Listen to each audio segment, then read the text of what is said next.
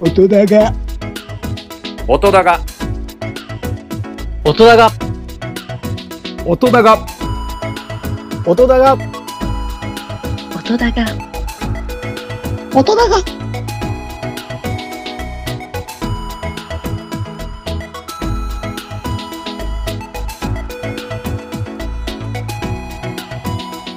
音だがはい。皆さん、こんばんは、ザボでございます。音だら2公開収録、やっていきたいというふうに思っております。本日は、米津玄師、厳選5曲ということで、エイプリル松田さんをお招きいたしておりまして、彼から、米津玄師さんの魅力を聞きたいというふうに思っております。松田さんです。自己紹介お願いします。えーどうもこ、この度は皆さんのお耳に、えー、米津玄師の世界の水先案内人をさせていただきます。エイプリル松田と申します。よろしくお願いいたします。よろしくお願いします。松田さんからはですよ、あの、はい5曲選んでいただいたんですけども、はい。えーこのトークパートの1個前にですね、はい。実は私の次男、はいよ小学4年生からリクエスト曲をもらってまして、何ですかそれを書かさせてください。 まず一発目。大丈夫ですよ。キックバック。あー、この曲もちょっと僕入れてようか迷ったんですよ。このリストに実は。。あ、そうなんですね。僕の次男は今、チェーンソーマンが好きみたいで小学校4年生のチェーンソーマンは早くねえかって思いますけど、ね、 今日もちらっと一緒に見たら、すごいシーンだった なぁそうですよね。まあ、あの近ー、くですからねキスシーンだったんですけどね。 それ以上はちょっとあの、喋ると危なくなるから。それ以上はね。じゃあ、あのー松田くん、このキックバック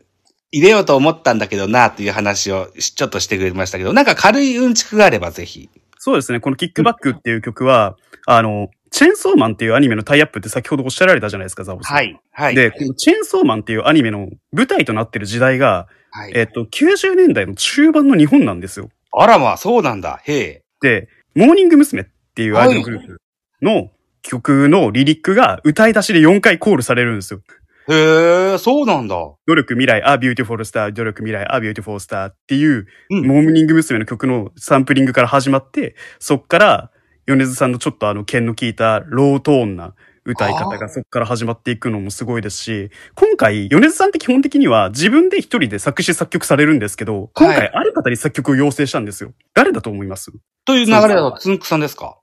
違うんですよ。あ、違うんだ。はつい。んくさんにはちゃんと許可は取っただけで、ええ作曲は、なんと今をね、時駆け抜けている、えーロックバンド、キングヌーのドラムのつ、えっ、と、メンバーの常田大樹さんあが、あ、はいは今回い。作曲作に、えドラムだ選ばっれけてードラムじゃなくてベースでしたね。 はいはいはいはいはい。まあ、ベースだ、ベースだ、ベースだ。うん、ベースなのん、か、うん、常田さん覚醒器で歌ってるイメージがあるけど、そう、ベースかなうん。が、今回作曲に携わっていて、なんとですね、この米津さんのすごいところっていうところのポイントとして、一個言いたいのは、このキックバックって曲名、実はチェーンソーとちゃんと深い関わりがあるんですよ。ほうほうほで、どういうことって思うかもしれないんですけど、こうんのキックバックっていうのは、チェーンソーで木を切る際に発生する現象なんですよ。う。チェーンソーの動きの、おー動きっていうか、切った時に発生する、まあちょっと物理的な現象の名前がキックバックってものがありまして、ええそれから取ってきてるんですよ。へ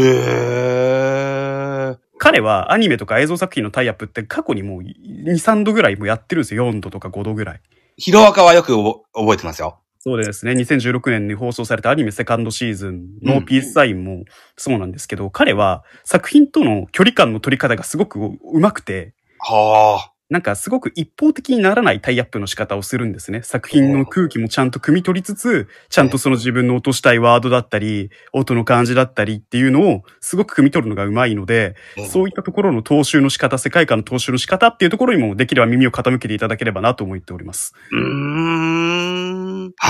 ありがとうございます。ということで、次男のリクエスト曲も報われたと思います。さあ、松田さんからの選んでいただいた楽曲を一個一個やっていこうかなというふうに思いますけれども。はい。えーと、どのようにしましょうかね。まず曲かけてから喋ります。それとも喋ってから曲かけます喋ってから曲かける感じでお願いします。はい、わかりました。じゃあ、松田さんまず1曲目ご紹介いただけますか。えっと、1曲目はですね、パンダヒーローという楽曲をちょっと選ばせていただきました。で、米津さんって実は、今はこう、ソロシンガーとして活躍されていますけれども、このソロシンガーをやる前に、彼は実はですね、ニコニコ動画の方で、ボーカロイドを用いて、楽曲制作をしてた活動をしてた期間がありまして、ボカロ P ってやつですね。そうですね、ボカロ P をされていて、ハチという名義で、うんえー活動されてた時に作られた楽曲で、パンダヒーローっていう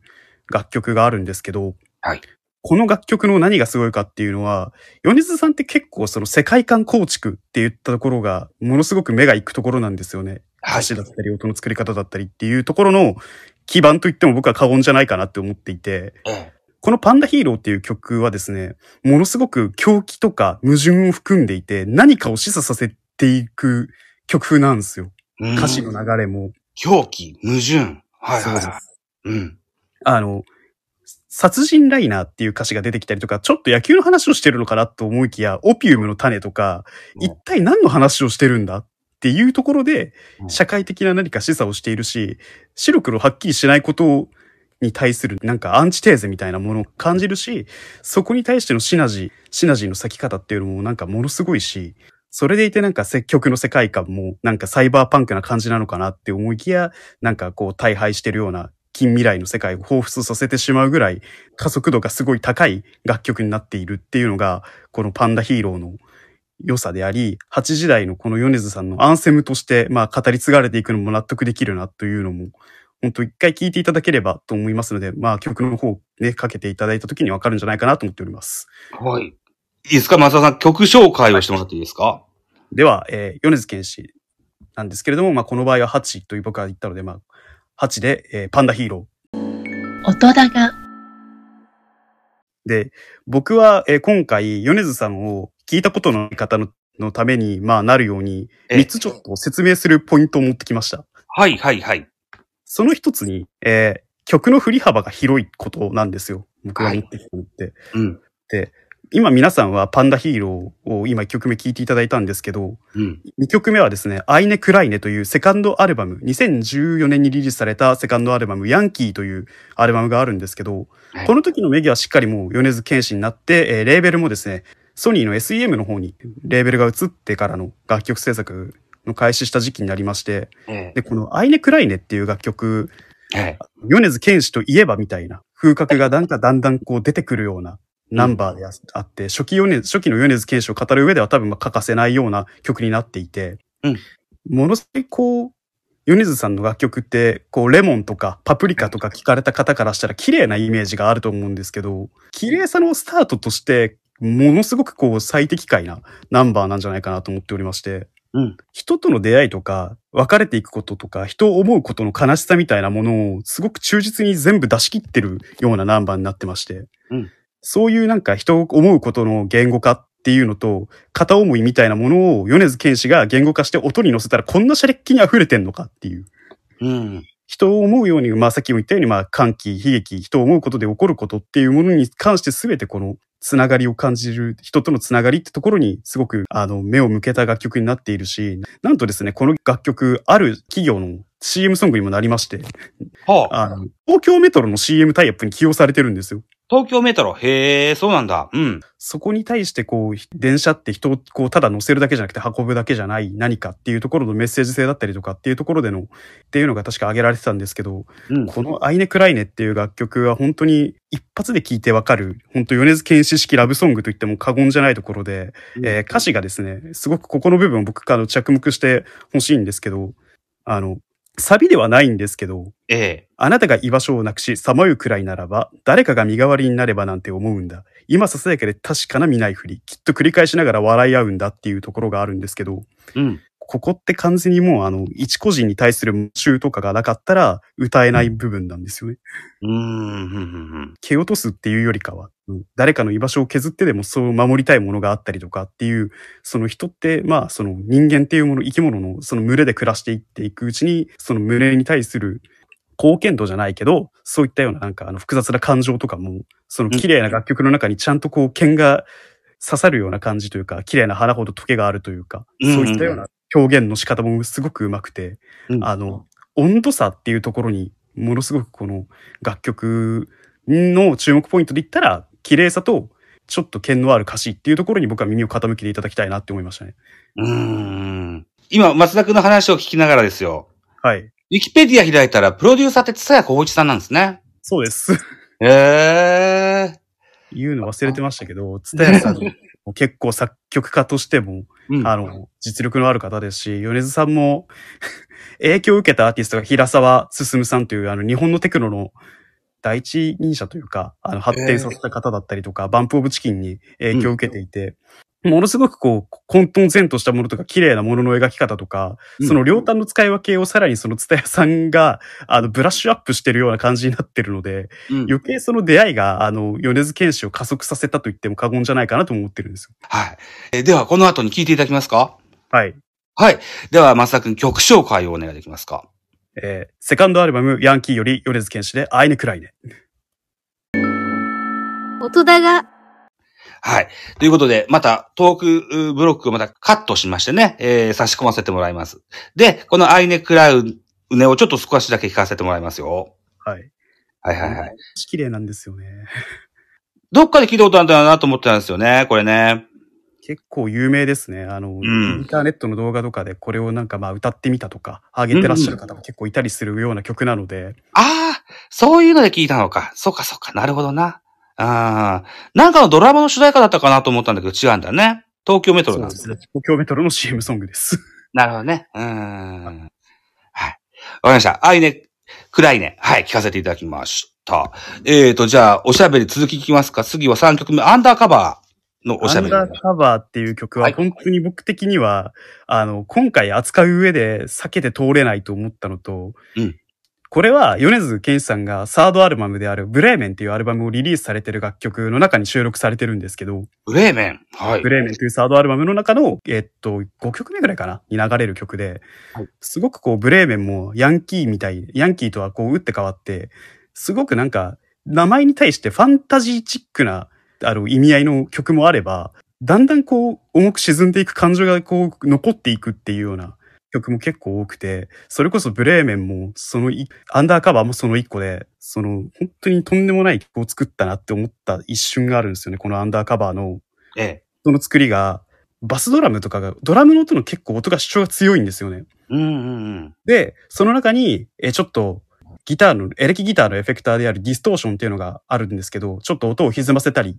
ちょっとノイズが走ったような感じの音色にできるエフェクターがあって、えで、それがちょっとこう、ちょこちょこ間に入ってて、で、その間にまたシンセサイザーが入ってくるっていうような音の作りになってるんですけど、ええ。ものすごくこう不気味かつ不穏に思わせているのと、歌詞の、あの、中っていうか、世界観的には、蓄積された過去と今が変わっていく瞬間っていうのが、ものすごくこうテーマにあるのかなって思っていて、人間が生きていく上でのい一瞬一瞬の中の、その理想と現実の乖離であるとか、そういったものをセンセーショナルに描いてるのがアンダーカバーなんじゃないかなと思っていて、うん。 A メロの途中で、ハッピーなエンドがいいんだよ。誰、誰だって喜べるみたいなさ、そんなことを思いながら僕はずっと生きていくのかってあるんですけど、ここってものすごく A メロのまず歌い出しをちょっと先にあえて言わなかったら申し訳ないんですけど、どう、A メロの歌い出しでどうやってあがいたって逃げられやしないもんだって、理解してみたってどうしようもない。さあ、今夜逃げ出そうぜありったけのお菓子を持って、きっと役に立つ銃も添え、携えてからの、この次のハッピーなエンドがいいんだよ。誰だって喜べるみたいなさっていう、この歌詞につながっていくんですけど、うん。明らかに逃げたいんですよね。でも、逃げられないし、で、いつ何があるかわからないから、銃まで携えてしまうぐらい不安に思うっていう、その陰鬱な背景と、うん。でも終わりはハッピーエンドが絶対にいいって思ってるっていう、この二律背反の表現の妙がすごく上手くて、うん。あの、この楽曲の本当になんか最大の聴いてほしいポイントは僕はこの A メロに全部ある、全部聴いてほしい、全体的に聴いてほしいんですけど、うんまあさっき言った音の作りもそうなんですけど、この歌詞の作り方っていうところもものすごく耳を傾けていただければなと思ってますね。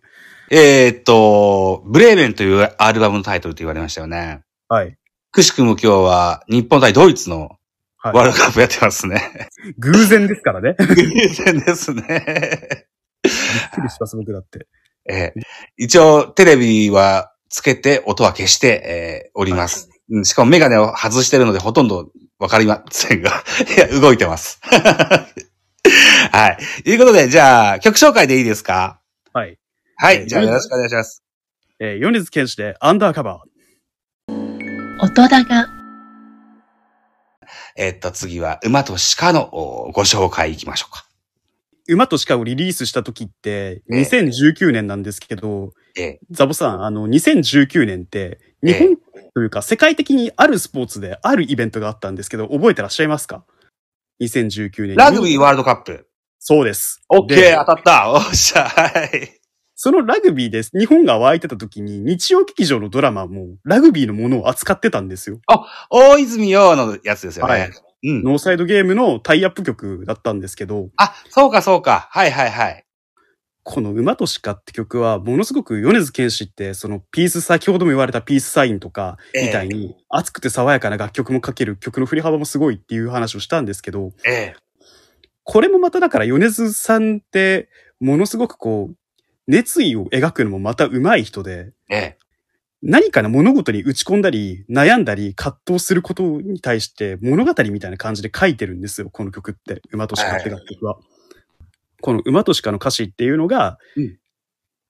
これが愛じ、サビのところがこれが愛じゃなければ何と呼ぶのか僕は知らなかった。呼べよ、花の名前をただ一つだけ張り裂けるくらいに、鼻先が触れる、呼吸が止まる、痛みは消えないままでいいっていうのは、何かこの、それほどもあるものと、例えばまあ、それこそ、なんか、ザボさんは野球好きじゃないですか。はい、はい、はまあ、野球とか巨人に対してそれぐらい思いがあったりとか、みんな各々思いがある中で、い。ええ。こういうものも、そのネガティブなものさえも糧にしてしまうぐらいのうんエネルギーって言葉で言い表せないじゃないですか。うん。でも、たった一言で、 その物事への依存、依存度っていうとなんか表現悪いから、なんか、ハマっていってる、没、没入していく感じっていうか、うん世界が変わっていくっていうような感覚とかを、たったこの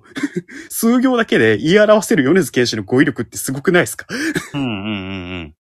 そうです初ねめて聞いたときに、あ、なんか、この曲サビとんでもないぞって思ったんですよ。うん。なかなか表せない感覚とかを言い表せるっていうのも米津さんのこの、僕は強さだと思ってて、はい。あの、微細な感覚だったりとかを、言語、言語にしにくいものとかを音を通して語ることができるっていうのは、これは米津さんならではだなと思ってて、うん。彼も結構その過去に、まあ不登校だったりとか、専門学校を辞めてたりとか、ネガティブな出来事とかと向き合ってきた人間だからこそ、このフレーズが書けるんだろうなって思ったし、うん。なんだろうな、米津玄師なりの、なんだろう、人の熱とか光みたいなものを昇華させ、表現として昇華したらこうなるんだなっていうものの図意が全部僕は出てるんじゃないかなと思ってて。うん。で、この馬と鹿っていう、この動物の並びもすごくこう絶妙なんですよね。うこのん。馬っていうのも、しかも気高い生き物じゃないですか。日本だと神話に出てくるというか。まあ印象的なそんなイメージがあります。うん。それほど、なんか物事に打ち込んでる人間の、なんだろう、気高さだったりとか、うん。っていうものとか、そういうなんか、気高くある様というか、がむしゃらに走っていくことの難しさだったりとかっていうものも、泥臭さとかも、そこに全てが集約されてるっていうか、うんあの、絶妙なまでの熱量って言えるのがすごくて、うん音の使い方とかも本当なんだろう、今までの米津さんって、打ち込みの音が多かったんですけど、だんだん途中から、えーセカンドアルバムのヤンキーをリリースしたあたりから、打ち込みの音をあんま使わなくなるんですよね。楽器主体になっていくんですけど、うん。そこの変化だったりとかってものの集大成というか、うん。なんか、米津玄師のメジャーシーンに出てきて、フジロックフェスのヘッドライナーも務めた彼の成長過程の中の一部分にしかないんだなっていうか、この楽曲も通過点にしか過ぎないんだろうけど、通過点にしてはものすごく出来が良すぎる通過点というか、あの、聴いていく楽曲の最高地点の更新度がものすごい高いっていうのが、よく出てるなっていうか、 そうですか。はい。こう難しい言葉を使われますね。 はい。じゃあ、えっと、馬としか曲紹介いきますかはいそれでお聞きください。米津玄師で馬と鹿。音だが、えっと、5曲目もですよ。これもタイアップの曲ですよね。そうですね。正確には、えーっと、ダオコさんっていう女性の、えーシンガーさんとのフューチャリング楽曲なんですけど、ええ、えっと、ブートレッグっていう2017年にリリースしたアルバムがあって、ルートリングはい。ブートレッグですね。 ブールートレックはい。トレッグっていうアルバムがあって、えええ、っと、彼って実を言うと、その一人楽曲提供した後の味変というか、セルフカバーでものすごく別解釈させてくるんですよ。なるほど。うんうんそこもものすごく楽しめるポイントになってて、うん。うんあの、そのダオコさんが歌ってる方っていうのは、ものすごくこう、ダオコさんのはつらつとしたどっか爽やかな声で、その、夏の終わりみたいなものを歌われてるのに対してええ、なんかどこか煙みたいに消えてしまいそうな米津さんのあの声で夏の終わりを歌うとこうなって、で、しかもダオコさんの時との音色とか音色の違いがすごく出てるセルフカバーになってて、うん。あの、ダオコさんとの時のところって、あの、サビが結構明るいじゃないですか。はい。光って咲いたのところとか、ええメジャー、メジャースケールにだんだん移っていくところで、うん米津さんは逆に対照的な方法を取ってて、音のスケールをだんだんこう、元の声がやっぱ低いのもあって、だんだん下げていってるんですけど、うんそういったところの対比のさせ方だったりとか、その、う両者に移っ、なんか、見てる景色がなんか別なのを感じるんですよね。フューチャリングの時は、そう、その景色に沿うけど、自分一人で歌うってなった時の景色の作り方がものすごくうまいなって思いました。ああ。上から見るか、横から見るかです ね。そうです。なるそれほどくらいね。本当に視線がだんだん違ってくるんですよ。うんうんうんうん。だからこれ、その、映画のタイアップ曲ですよね。そうですね。うん。こうやってなんか、あの、人と歌う楽曲だろうと、セルフカバーを後からかけても、もう本当になんか尺度が違うっていうのは、これ以外の楽曲でも実はあって、うん。あの、それこそパプリカっていう楽曲あるじゃないですか。ありますれ実はね。子供さんが歌われるやつですね。あれフォーリンっていう子供たちだけのユニットで歌わせてるバージョンと、米津さんが歌うバージョンとでは、うんまたこれも本当すごいのが、子供たちが歌ってる方がはつらつとしているから、そのままカバーするのかなって思ったんですよ。うんうんうんあの、なんか、だんだん、なんか、明るい音色だけが、あの、消えていくような感じでカバーされてて、うん。あ、すげえと思ったんですよね。なんか、この曲で何が一体伝えたかったんだろうっていうところは置いといてうん、マジックというか、原曲での印象を一瞬で奪われるっていう、うん。セルフカバーってなんか大体この、あ後から聞くと微妙だなってなる時とかって、まああったりするじゃないですか、人によっては。はいあ。んこれ、なんかちょっとな、みたいな。そういうのないんですよね、米津さんって。 音のいじり方っていうところにものすごく比重を置かれてる方だし、ええ。それこそ本当に自分が書いた楽曲のカバーってななっても、ちゃんとその人たちに敬意を払うように、それを上回るかのような形で歌われるので、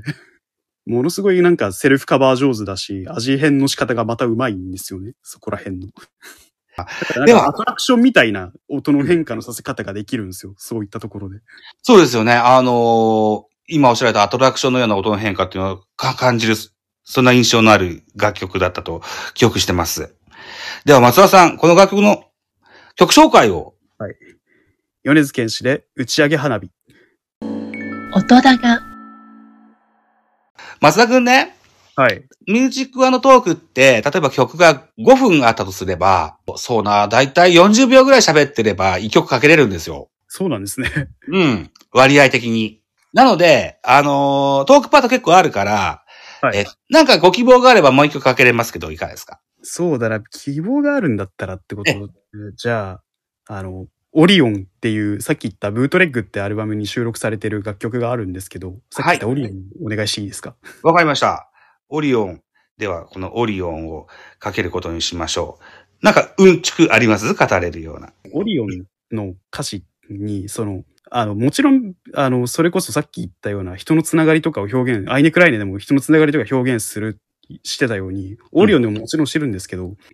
何を基準として正座とするかっていうところが、ものすごいこのオリオンっていう楽曲を語る上では欠かせないなって僕は思ってて、おー。歌詞に、ほつれた糸のクズを引っ張って、星座を描いてみたんだっていう歌詞があるんですよ。ええ。でも、星ってそんなに明かりは強くないじゃないですか。一等星じゃない限りは。そうね。全部が全部じゃないわね。はい。全部が全部じゃなくても、ええ自分の周りにいる人たちの輝きでまた自分が輝けるんだっていう、その希望を持たせるような歌詞作りの仕方もうまいですし、その、オリオンって見れる時期が、えー冬場ですよね。うんオリオン座そうですね。うん。はい。桐山レイがその氷のように抱えてた冷たさみたいなものとか、ドライな感情っていう、その3月のライオンを見てる人に対するフィードバックもそこにちゃんとあるっていうのも、これすごいんですよ。うんうんうん。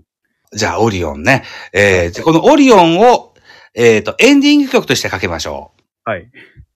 ということで、ええ最後にですね、増田さんにご自分の番組の番宣をしていただけたらと思うんですが、あじゃあいいですか。お願いします。はい。毎週土曜日、ツイキャスという配信アプリにてですね、えー毎週土曜日の20時から22時まで2時間ちょっと、えーサンバガラスレディオという配信をやらせていただいております。えーメンバーが僕、エイプリル松田と、絵画を絵を描いている男の子のワッカロン君と、えー小説を書いたりとか、様々なことをされている千葉太郎さんという女性の方とのの、えートリオでやらせていただいてまして、コーナーとかもやってたりとか、あの、様々ななんか、各々サブカル的なところの趣味が違ってて、うん僕はまあスポーツとか、まあ少年漫画とかが好きで、でまあワカロン君とかはウェブカルチャーに強いので、そういったなんかサブカル的なトークもちらほら、えーやったりするような枠でございます。えーアーカイブの公開も実はしてまして、毎週金曜日の20時にですね、1週間前のもののアーカイブを公開しております。 もしよかったら、えー、ツイキャスのね、あの、配信中に来ていただいても構いませんし、ツイッターだけね、あの、気軽に見てアーカイブだけ聞いていただくのも全然構わないので、えーもしよかったらお聞きいただければと思っております。以上です。はい。アーカイブの公開が石橋貴明のゲートセブン方式ですね。そうなんですよ。一週間遅れでアップするってね。先週の土曜日、前の週の土曜日のアーカイブを金曜日に貼る。